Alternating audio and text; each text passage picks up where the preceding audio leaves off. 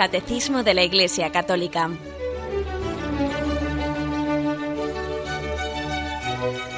Un programa dirigido por Monseñor José Ignacio Munilla, Obispo de San Sebastián.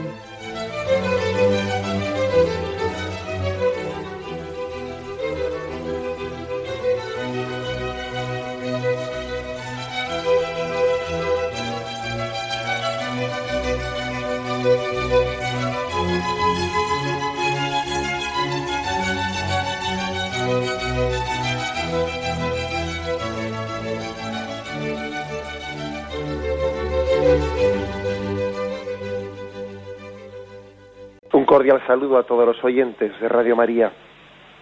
Un día más, con la gracia del Señor, proseguimos el comentario del Catecismo de nuestra Madre la Iglesia. Y nos adentramos en, un pequeño apartado que tiene como título El deseo de felicidad. ¿eh? Recuerdo que estamos en los prolegómenos, podríamos decir, ¿no? En los prolegómenos de esta tercera parte del Catecismo, la vida en Cristo, en la que se presenta lo que es, eh, lo que es la moralidad cristiana. Pero antes de adentrarse, pues punto por punto, en los distintos aspectos de la moralidad, eh, en lo que podríamos decir lo que es la descripción del, del decálogo, el catecismo ha querido primeramente ir poniendo las bases, las bases de, en las que se sustenta nuestra moralidad, que de hecho ya está claramente reflejada en esa expresión la vida en Cristo. Por eso se ha hablado de la dignidad de la persona humana, el seguimiento a Jesucristo, la moralidad cristiana está basada en la gran dignidad, en la gran vocación para la que Dios ha llamado al hombre.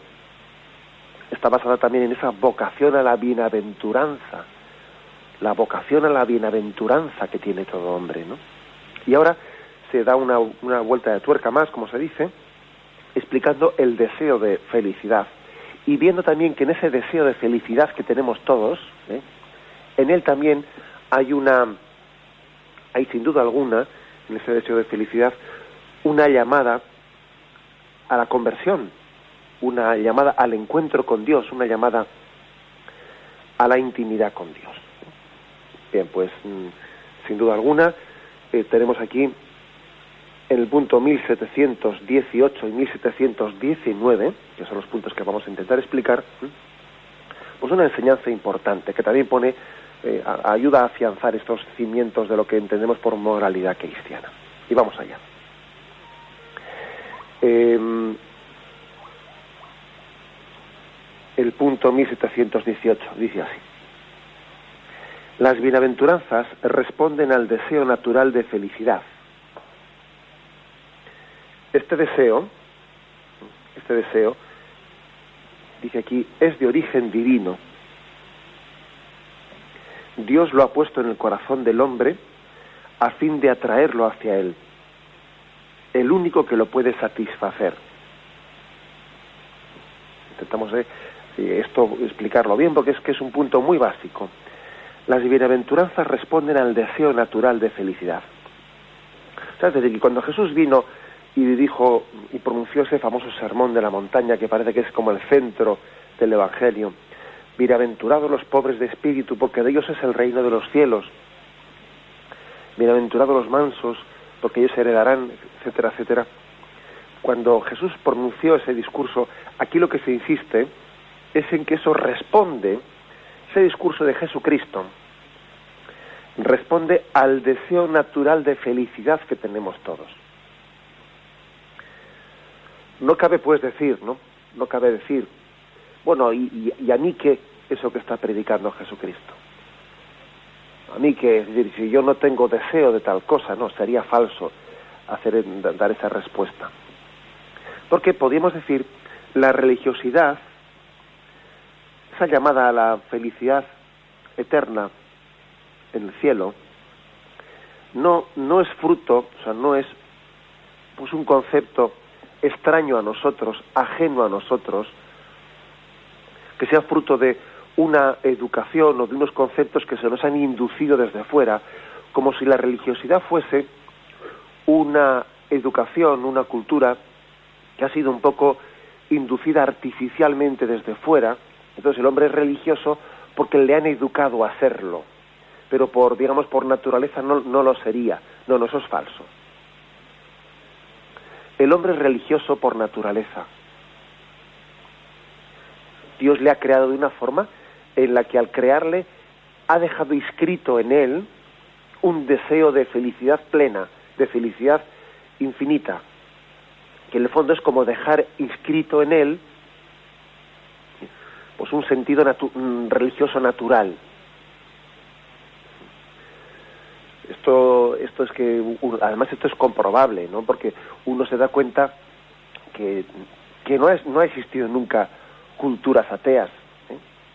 Vamos a, va Cristóbal Colón a descubrir, a, descubrir América y allí se encuentra culturas distintas y distantes unas de otras también, y todas ellas se habían hecho básicamente las mismas preguntas sobre el sentido de la existencia, sobre el más allá de la muerte, y, habían buscado pues en esa, en esa búsqueda, eh, búsqueda de respuesta para esas preguntas, algunos habían formulado pues que pues que el, origen de la de la existencia estaría en ese volcán que ellos veían ahí al fondo y eh, de, lava y de ese fuego, de allí provendría la, eh, la existencia y la vida otros habían pensado pues que más bien eh, pues era pues otra respuesta distinta, ¿no? Otros pensarían que allí en las alturas las aguas y los rayos, los rayos y las y, aquellos truenos serían una expresión de la divinidad, etcétera, es decir, todas las culturas habían afrontado las mismas preguntas. Aunque, aunque no habían llevado, no habían llegado a las mismas respuestas, es bastante evidente que al hacerse todas esas mismas preguntas, eh, eso supone que la religiosidad parte también, parte de un deseo natural que tenemos todos inscritos en nuestra naturaleza, un deseo que todos tenemos, una necesidad que todos tenemos de buscar una felicidad infinita, definitiva, algo que, que dé, eh, que dé sentido a nuestra existencia. La religiosidad, pues, es está escrita en la naturaleza humana. No es fruto de una educación sobrevenida desde fuera, ¿eh? alguien que haya introducido unos conceptos ajenos. Ajenos a nosotros. No, eso no es verdad. Unos piensan que la religiosidad pues es como, bueno, como pensaba también el marxismo, etcétera, ¿no? que decía que la religiosidad era como una superestructura, es decir, pues algo ajeno al hombre que había sido inducido desde fuera. Pues no, no es verdad puesto el caso de Cristóbal Colón, que va a América, pero es que lo mismo ocurre cuando se descubren no sé, no sé qué lugares en África y cuando, y cuando se va y se va descubriendo no sé qué lugares de Asia y en cualquier lugar, desde los esquimales, desde los habitantes de Australia, desde cualquier, cualquier cultura, cualquier tiempo ha tenido una religiosidad. Es decir, ¿y eso, eso qué es lo que demuestra? Pues demuestra que hay inscrito en el corazón del hombre una, una tendencia a la felicidad plena, ¿no? que origina unas preguntas, hace una serie de cuestionamientos que al hombre le abren, le abren definitivamente a la pregunta religiosa. Esto podríamos decir ¿eh? que es un poco el planteamiento básico desde el que mm, aquí se abre esto. Es decir, las bienaventuranzas, la predicación de Jesucristo, están respondiendo, están dando respuesta a un deseo natural que tiene el hombre, ¿eh? un deseo natural que tiene de felicidad. Vamos al punto 27, al, cual también hace referencia aquí eh, el catecismo, y dice, el deseo de Dios está inscrito en el corazón del hombre, porque el hombre ha sido creado por Dios y para Dios y Dios no cesa de atraer al hombre hacia sí. Y solo en Dios encontrará el hombre la verdad y la dicha que no cesa de buscar. Bueno, pues esto es esto forma parte también de la comprensión de nuestra existencia. La religiosidad no es algo distinto de el deseo natural de felicidad plena aquella frase famosa de San Agustín, ¿no? Nos has creado, Señor, para ti, y mi corazón ha estado inquieto hasta que no ha descansado en ti. Hay un deseo, un deseo de Dios cuando tenemos deseo de felicidad. Claro, pues aquí, ahí sí que es importante que, que se nos eduque para que entendamos que detrás del deseo de felicidad está el deseo de Dios. Por ejemplo, ¿no? Tenemos todos un deseo natural de felicidad y alguien dice, no, no estoy satisfecho con esta vida, quisiera algo más, algo más que me llenase por dentro, ¿no? Esta frase que acabo de pronunciar yo, yo creo que es una frase que muchísimas personas, ¿no? Eh, más consciente inconscientemente, están como Mm, percibiendo en su vida. Tengo deseo de algo más. No me llena plenamente esta vida, ¿no? Hago cosas, pues igual uno en esta vida dice, pues si, si tuviese un trabajo fijo, consigue el trabajo fijo y por fin ha conseguido lo que tanto anhelaba, pero inmediatamente se vuelve a quedar insatisfecho, ¿no? Y dice, pero si tuviese, si consiguiese una casa en tal lugar, consigue una casa en tal lugar, ¿no? y dice, sí, bueno, pero si, si me ascendiesen en el trabajo a otro puesto mejor, y, añora eso, ¿no? Y, sueña eso, y piensa que es eso la clave de su felicidad, ¿no? El caso es que llega un día en que consigue ese ascenso en el trabajo, y, y él que pensaba que no es que iba a alcanzar eso, ya con eso iba a colmar todos los deseos, ya en cuanto que lo consigue, ya su deseo de felicidad lo pone ya automáticamente en otra cosa, ¿no? Si pudiese comprar una casa de campo para salir de aquí y pasar los fines de semana fuera y lo consigue y tiene otro deseo. Es decir, que es que somos así, que, el hombre tiene un deseo de satisfacción que, que en cuanto que consigue un, un objetivo concreto, me refiero material, eh, tangible, él pensaba que eso le iba a satisfacer y no le satisface, automáticamente empieza a soñar en el siguiente. Eso es lo que nos distingue a los hombres de los animales, entre otras cosas. Que los animales, eh, el animal queda plenamente satisfecho de sus deseos en la medida en que, pues que sus instintos pues, pues son saciados. En la medida en que si un animal tiene hambre y se le da de comer o tiene o está en celo y, se aparea, etcétera, en ello queda totalmente satisfecho, no tiene más expectativas que esas. ¿Mm? Sin embargo, el hombre no es así. Sin embargo, el hombre es verdad que buscamos, eh, también en bienes materiales, buscamos saciar una sed, pero es que es curioso que, a la, que al mismo tiempo que la saciamos, generamos más sed. Como a veces se dice, ¿no? Que hay ciertos refrescos que te quitan la sed, pero te dan más sed.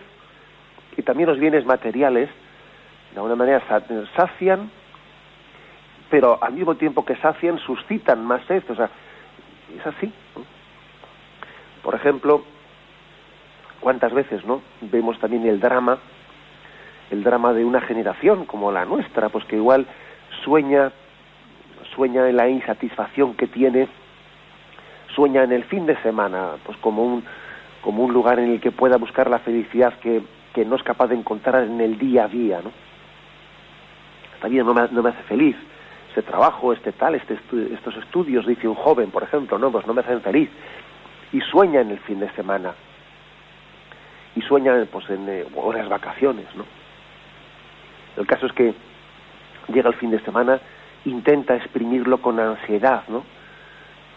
Intenta exprimir cada hora, incluso intentando exprimirlo, pues, pues a veces puede hacer cometer ciertas barbaridades, no ciertos excesos, intentando pues alargar el fin de semana casi sin dormir para que para que ese fin de semana me dé, encuentre yo en él una felicidad que no he encontrado en los días laborables y el caso es que finalmente llega el domingo a la noche y uno que ha buscado, ¿no?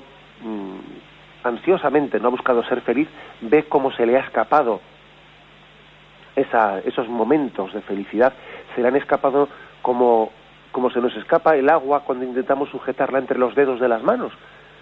Y vemos que sí, primero parece que tenemos el agua, pero enseguida se nos va filtrando entre los dedos y se nos escapa. Y se nos quedan las manos vacías. Y llega el domingo a la noche y nos hemos quedado vacíos. Dice un autor, ¿no? Víctor Frank, el famoso fundador de la Escuela de la Logoterapia, decía él que existen muchas muchas neurosis de la almohada de los domingos, la llamaba él, ¿no? La neurosis de la almohada de los domingos es pues esa frustración que puede sentir alguien que ha soñado en un fin de semana o en unas vacaciones, ¿eh? ha soñado como un lugar en el que pudiese encontrar una felicidad que le que le, bueno pues le intentase compensar la falta de satisfacción y de plenitud en que él percibe en el día a día se ha entregado no a ello a las vacaciones al fin de semana y luego ve que se le ha escapado y que se ha quedado igualmente insatisfecho no y entonces parece que sufre una neurosis dice él de la almohada de los domingos o del fin de vacaciones no pues la frustración de haber buscado no una felicidad anhelada y ver que tampoco la ha conseguido, que, de alguna manera sí lo ha pasado bien, sí, pero, pero, pero estoy donde estaba. Y mi deseo de plenitud, de infinitud, no se ha visto cumplido. Es que lo curioso del hombre es que el deseo que tiene de felicidad es infinito. Y el infinito no se puede saciar en esta vida. Eh, todo, todo lo, lo natural, todo lo, perdón, todo lo material, todo lo material es finito, es limitado. Y entonces eh, lo finito, lo limitado, no puede saciar una sed infinita que llevamos dentro de nosotros. Por eso esa frase de San Agustín, ¿no? Nos has creado para ti y mi corazón ha estado inquieto hasta que no ha descansado en ti. Lo finito no es capaz de saciar plenamente al hombre sí, le atrae, le atrae porque, porque en ello ve, ve también un bien, un bien, y vio Dios que era bueno, ¿no? Dice el Génesis, y vio Dios que era bueno, también los seres creados son buenos, ¿no?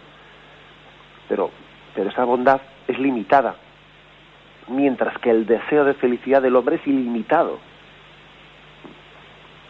Bueno, pues Dios ha dejado como escrita en la naturaleza del hombre esa tendencia a la felicidad plena, ¿no?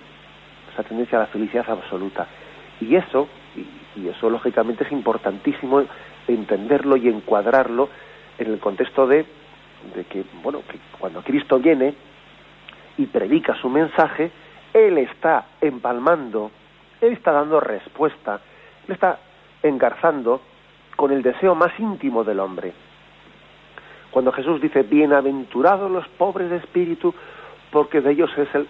Alguien puede decir, eso es lo que yo deseaba escuchar. Eso da respuesta. ¿eh?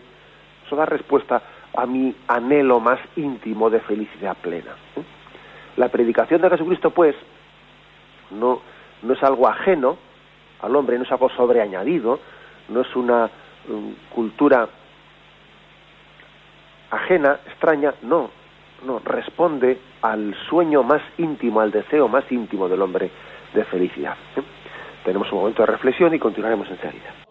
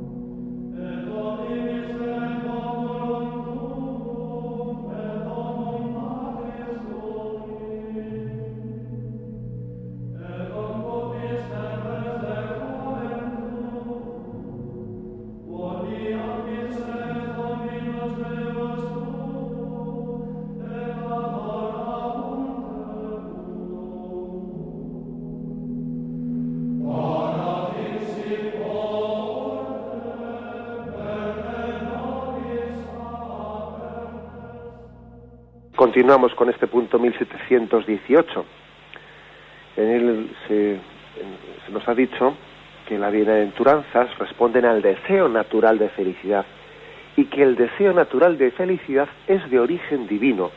Dios lo dejó inscrito al crear al hombre en su corazón, a fin de atraerlo hacia él, a fin de que, de que, ese, de que ese hombre tenga como una especie de llamada de Dios, esa conciencia, esa conciencia que Dios ha puesto en nuestro interior, que es como un altavoz oculto de Dios en la naturaleza humana.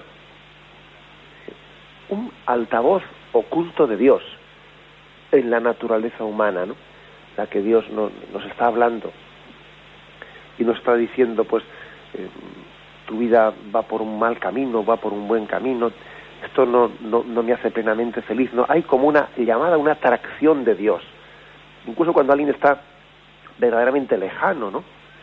Fijaros que San Agustín en su libro de las confesiones, San Agustín llega a decir, cuando él se ha encontrado con Jesucristo y ha llegado a, claro, es un libro que está escrito después de su conversión y hace una relectura de su vida desde esa luz que, le hace pues el haberse el haberse encontrado plenamente con Jesucristo, ¿no?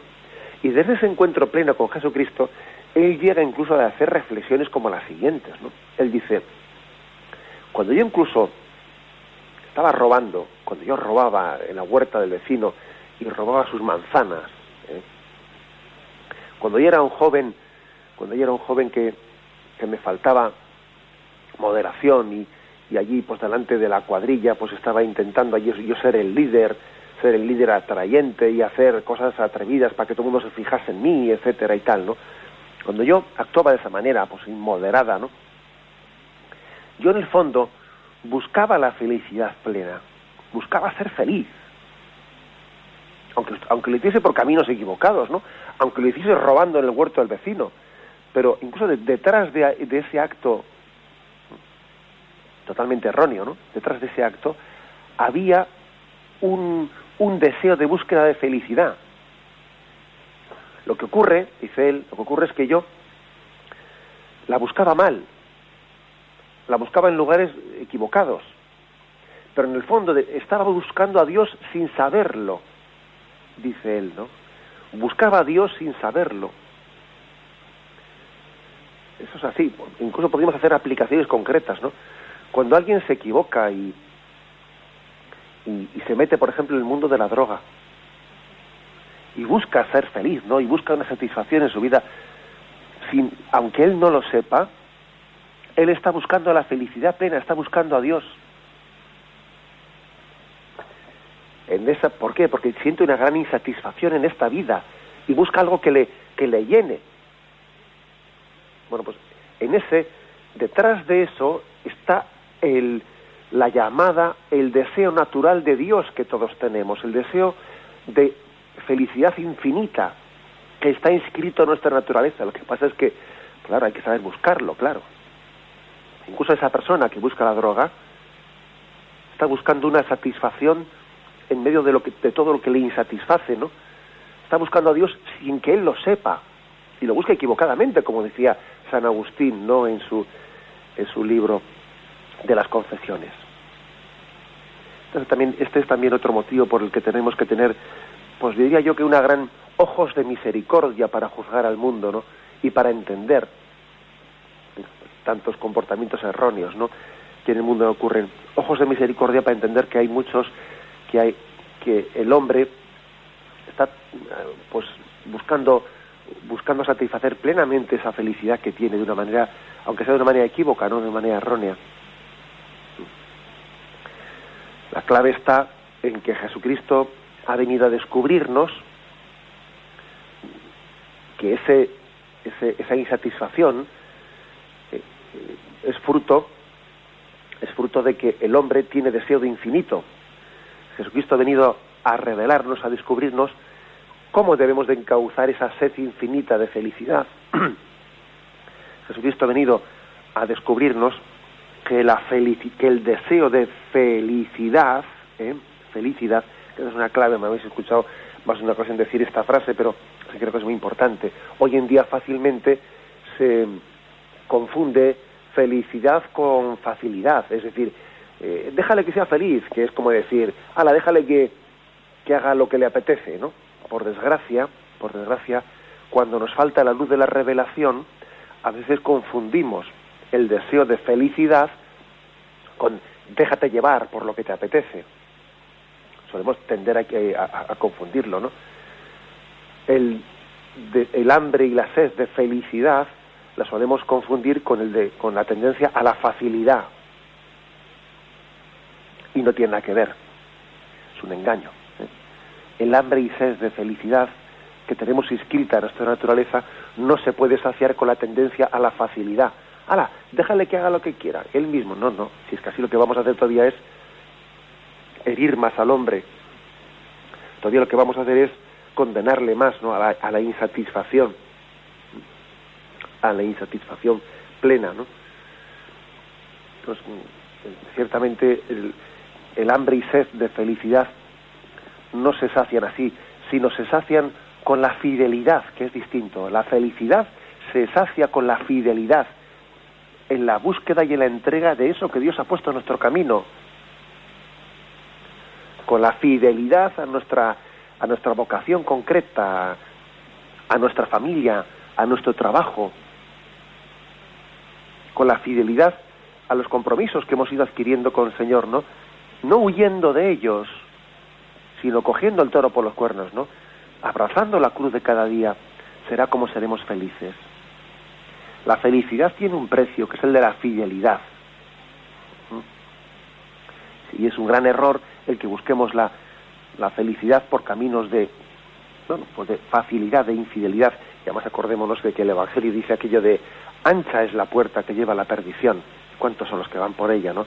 Y estrecha es la puerta que lleva a la salvación. O sea que la felicidad supone la fidelidad, no, no la facilidad. ¿eh? Este es el drama, ¿eh? el drama de, un hombre que quiere ser feliz y, y, y busca tientas, ¿no? Y necesita que Jesucristo le descubra cómo serlo aquí se nos, en este punto 1718, se nos mm, ponen tres textos, dos de San Agustín y uno de Santo Tomás de Aquino. Dice, ciertamente todos nosotros queremos vivir felices. Y en el género humano no hay nadie que no dé su asentimiento a esta proposición, incluso antes de que sea plenamente enunciada. En esto, y sin que sirva de precedente, como se dice popularmente. Aquí podríamos encontrar algo en lo que todos podíamos estar de acuerdo en ello. El hombre busca ser feliz. Esa proposición, esa frase, ese enunciado, podría ser un consenso pleno entre todas las culturas. El hombre busca ser feliz. Claro, ahora, ¿cómo? ¿Cómo? ¿Dónde? ¿Por qué caminos? Esta es la clave, ¿no? Segundo texto de San Agustín dice, ¿cómo es, Señor, que yo te busco? Porque al buscarte, Dios mío, Busco la vida feliz. Haz que te busque para que viva mi alma, porque mi cuerpo vive de mi alma y mi alma vive de ti. Aquí está San Agustín con estas genialidades suyas, ¿no? Yo creo que es uno de los autores de la Iglesia pues más, geniales que hemos tenido, ¿no? ¿Cómo dice él? Mi cuerpo vive de mi alma y mi alma vive de ti.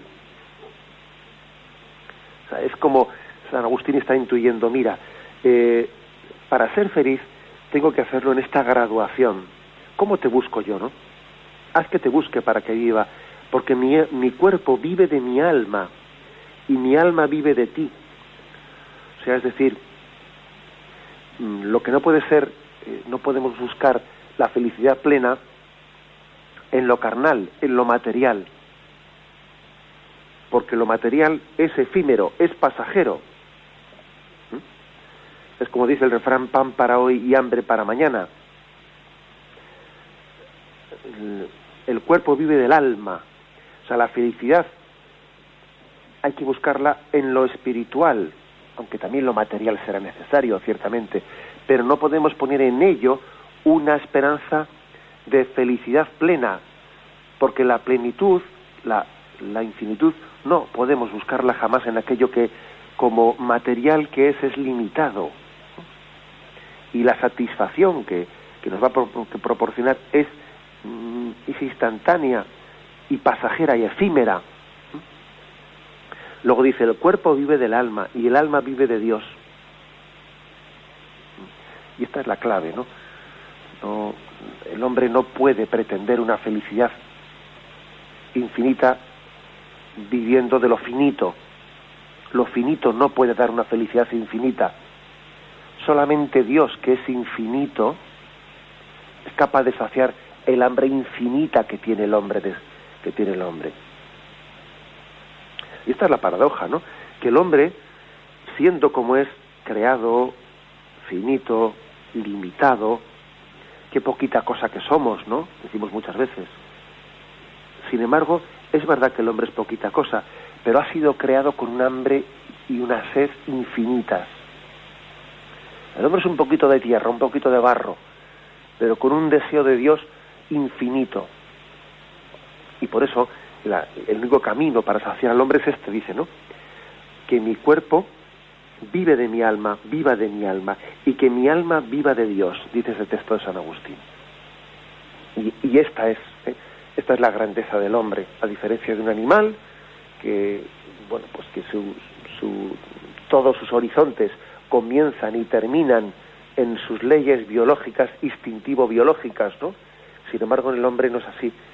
En el hombre el cuerpo vive del alma, ¿eh? es decir, somos regidos, es verdad que tenemos necesidades instintivas, es verdad que tenemos también necesidades biológicas, ¿no? Es verdad, es verdad que también pues, es, difícil ser feliz cuando tenemos una necesidad material concreta a la que tenemos que ahora mismo responder, pero al mismo tiempo que tenemos que, que satisfacer llamadas apremiantes corporales, pues del comer, de, cualquier cosa, ¿no? Una enfermedad a la que hacerle frente, al mismo tiempo que tenemos unas llamadas inmediatas apremiantes biológico-corporales, al mismo tiempo sabemos que nuestro cuerpo vive del alma, es decir, que es la razón, es la voluntad, las facultades del alma las que dan sentido también ¿no? a nuestra existencia.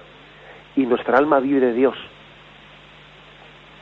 Nuestra alma vive de Dios porque somos imagen y semejanza de Él. Y es que esto es clave para entenderlo. De lo contrario, daremos palos de ciego.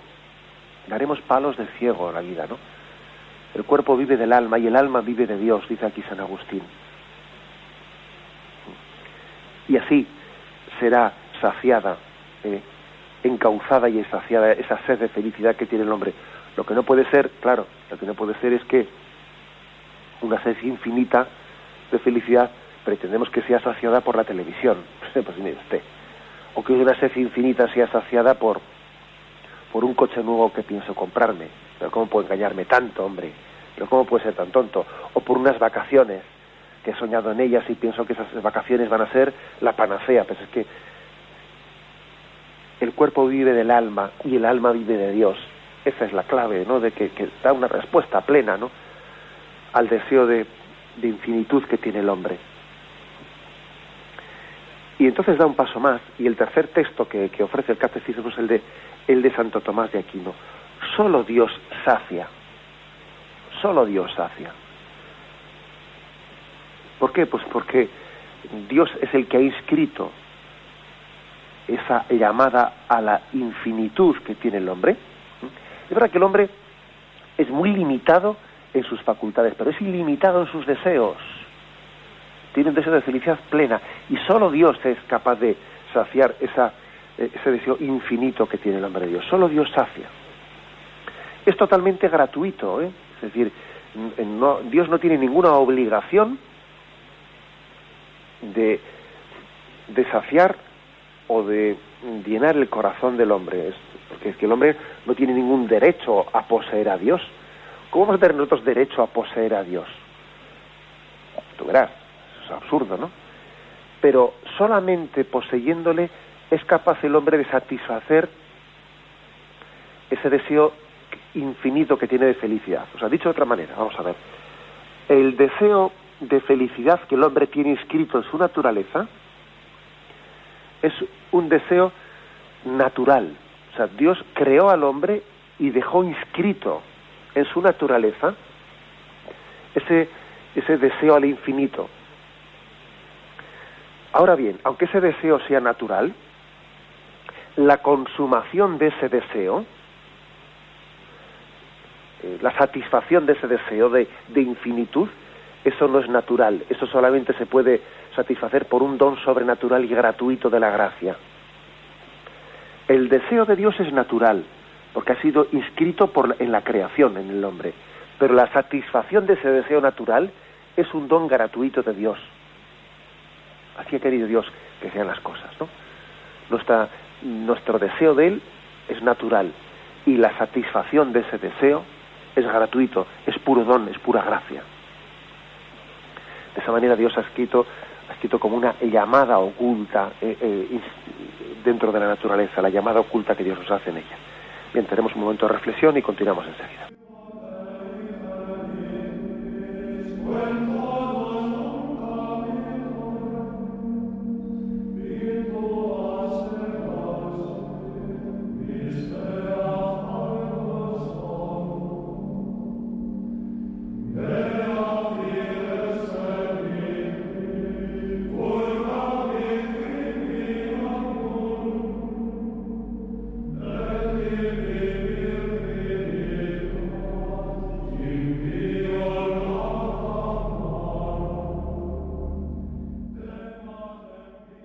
Concluimos este apartado que estamos comentando hoy, que tiene como título El deseo de felicidad, un pequeño apartado de dos puntos de este catecismo de la Iglesia Católica, y después de haber hablado en el punto anterior, el 1718, de ese deseo infinito de felicidad que tenemos todos en nosotros, ¿no? que es casi el motor de nuestra, de nuestra hambre y deseo de Dios. ¿no?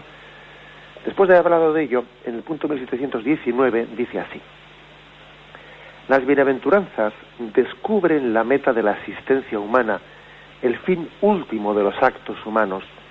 Dios nos llama a su propia bienaventuranza. Esta vocación se dirige a cada persona personalmente, aunque también al conjunto de la Iglesia. Bueno, vamos a ver, aquí se hace una referencia al punto 1950, en el que se dice cómo la ley moral, la ley moral prescribe al hombre los caminos, las reglas de conducta que llevan a la bienaventuranza, proscribe también los caminos del mal que apartan de Dios. O sea que, digamos, la ley moral prescribe qué caminos nos debemos de tomar para llevar a Dios y qué caminos debemos de evitar porque nos alejan de Él.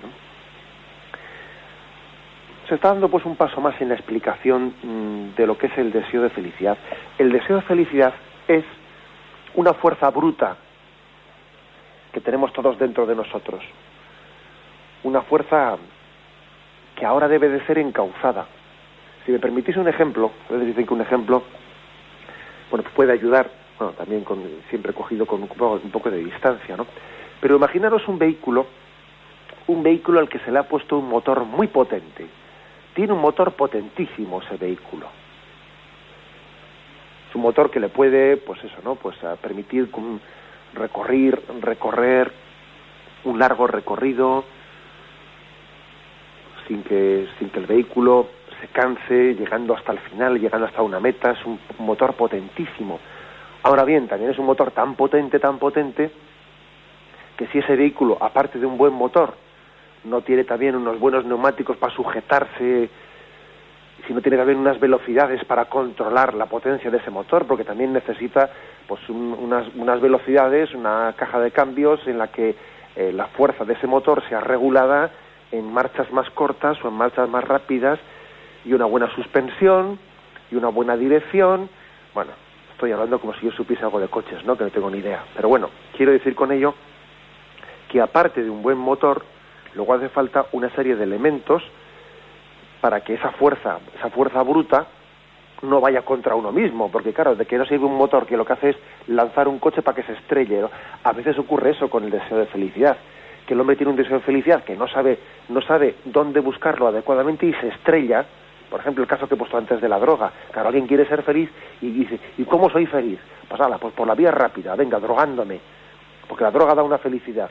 Y entonces coge y se estrella porque es un motor, que es una fuerza bruta pero esa fuerza bruta alguien tendrá que educarle y decirle, oye, por aquí no, tienes que regular tus fuerzas. La felicidad hay que buscarla no a un corto plazo inmediato, sino regula con las velocidades, ¿no? Y hay que saber también conducir a primera, segunda, tercera, cuarta, quinta, y hay que tener también suspensión y hay que saber. Es decir, aparte de la fuerza bruta del motor, eh, el vehículo también tiene que conducir, como dice aquí, ¿no? que la vida moral, la vida moral nos da una serie de prescripciones para poder conducirnos y una serie de prohibiciones que nos harían daño, ¿no? Es un camino concreto en el que encauzamos esa fuerza bruta del deseo infinito de felicidad que tenemos todos dentro de nosotros. Luego, claro, esta, esta es la, llamada, eh, la llamada mm, educación moral del hombre. La educación moral lo que hace es posibilitar que esa fuerza bruta de, un deseo infinito de felicidad que tenemos dentro de nosotros no, no, no nos no, no, vuelve, no se vuelva contra nosotros, ¿no? que no nos, no nos autodestruyamos queriendo ser felices. Eso puede ocurrir, ¿eh? Que el hombre quiera ser feliz y se autodestruya ¿eh? ¿eh? por buscar esa felicidad en caminos equivocados. La vida moral mediante una serie de prescripciones y de prohibiciones, etcétera, está conduciendo conduciendo pues ese deseo de felicidad infinita pues como tiene que ser conducido, ¿no? Pues en el poco a poco sin perder de perspectiva el todo, la felicidad. ¿eh? Ese es la ese es la, el deseo tan hermoso. El fin último es Dios. Dios nos llama a su propia bienaventuranza, dice aquí. Dios nos llama a compartir con Él su vida feliz. Dios es feliz, Dios Padre, Hijo y Espíritu Santo, ¿no? Es eternamente feliz. Es eternamente feliz Dios. Y Él quiere que nosotros compartamos la felicidad con Él. Y un punto más, ¿no? Dice aquí, una frase con la que se termina. Esta vocación a la bienaventuranza, a la felicidad plena, ¿no? Se dirige a cada uno personalmente, pero también al conjunto de la Iglesia, pueblo nuevo de, pueblo nuevo de los que han acogido la promesa y vive de ella en la fe. O sea que no se trata únicamente de que haya un proyecto diciendo yo tengo que ser feliz, ¿no? Y a los demás, pues eso, que le, a los demás que haya cada uno con lo suyo. No, no. Yo no voy a ser feliz únicamente buscando mi proyecto, sino que yo voy a ser feliz también insertado en una vocación común que tenemos, ¿no? en el conjunto de la Iglesia. Es verdad que Dios ha escrito en mí personalmente, en mi naturaleza, un deseo de felicidad. Sí, pero al mismo tiempo me ha, puesto mm, a vivir en comunidad. Luego, ojo también con explicar la moralidad como mi camino, mi satisfacción plena y a los demás, ¿eh? pues eso, cada uno que se busque la vida. No, sin ni más ni menos aquí tenemos también una explicación concreta de cómo que Dios nos ha puesto a unos en el camino de otros. Dios ha querido que, que tengamos en, mi prójimo puntos de referencia también de cómo ser felices, ¿no? Los demás son pequeños espejos, pequeños espejos en los que vemos reflejado algo del rostro de Dios. Y así caminamos entre todos, ¿no? Unidos y uno dice, mira, pues en esta persona estoy encontrando esto concreto que Dios me quiere hacer entender y en la otra persona encuentro otra cosa concreta que Dios también me quiere hacer entender, ¿no? En el conjunto de la iglesia, ¿no? También vemos una vocación a la bienaventuranza. Es hermoso esto. ¿eh? Dios tiene una relación personal con cada uno de nosotros, pero el hecho de que sea personal no quiere decir que sea eh, pues que sea en una línea directa que no se sirva también ¿no? de esa vivencia comunitaria que tenemos para que también Dios nos habla a través de muchos espejos en los que vemos ¿no? esa vocación que nos ha dado cada uno de nosotros, la vemos reflejada en otros y aprendemos también de otros el camino de la felicidad. No vamos por libre, pues, no vamos a tientas aquí, mm, dándonos aquí pues un, un cascarreco, aquí nos pegamos un coscorrón y aquí el otro. No, no. Vamos entre todos, ¿no? Apoyándonos mutuamente. Unos somos bastones para los otros y otros somos bastones para los primeros, ¿no? Somos, nos apoyamos mutuamente en ese camino hacia la bienaventuranza. Por eso termina aquí diciendo este punto que se trata de una vocación dirigida personalmente a cada uno, pero también una vocación al conjunto de la Iglesia. Y solamente en ese conjunto y en esa comunión somos capaces ¿no? de alcanzar esa común vocación. Y me despido con la bendición de Dios Todopoderoso, Padre, Hijo y Espíritu Santo, descienda sobre vosotros. Alabado sea Jesucristo.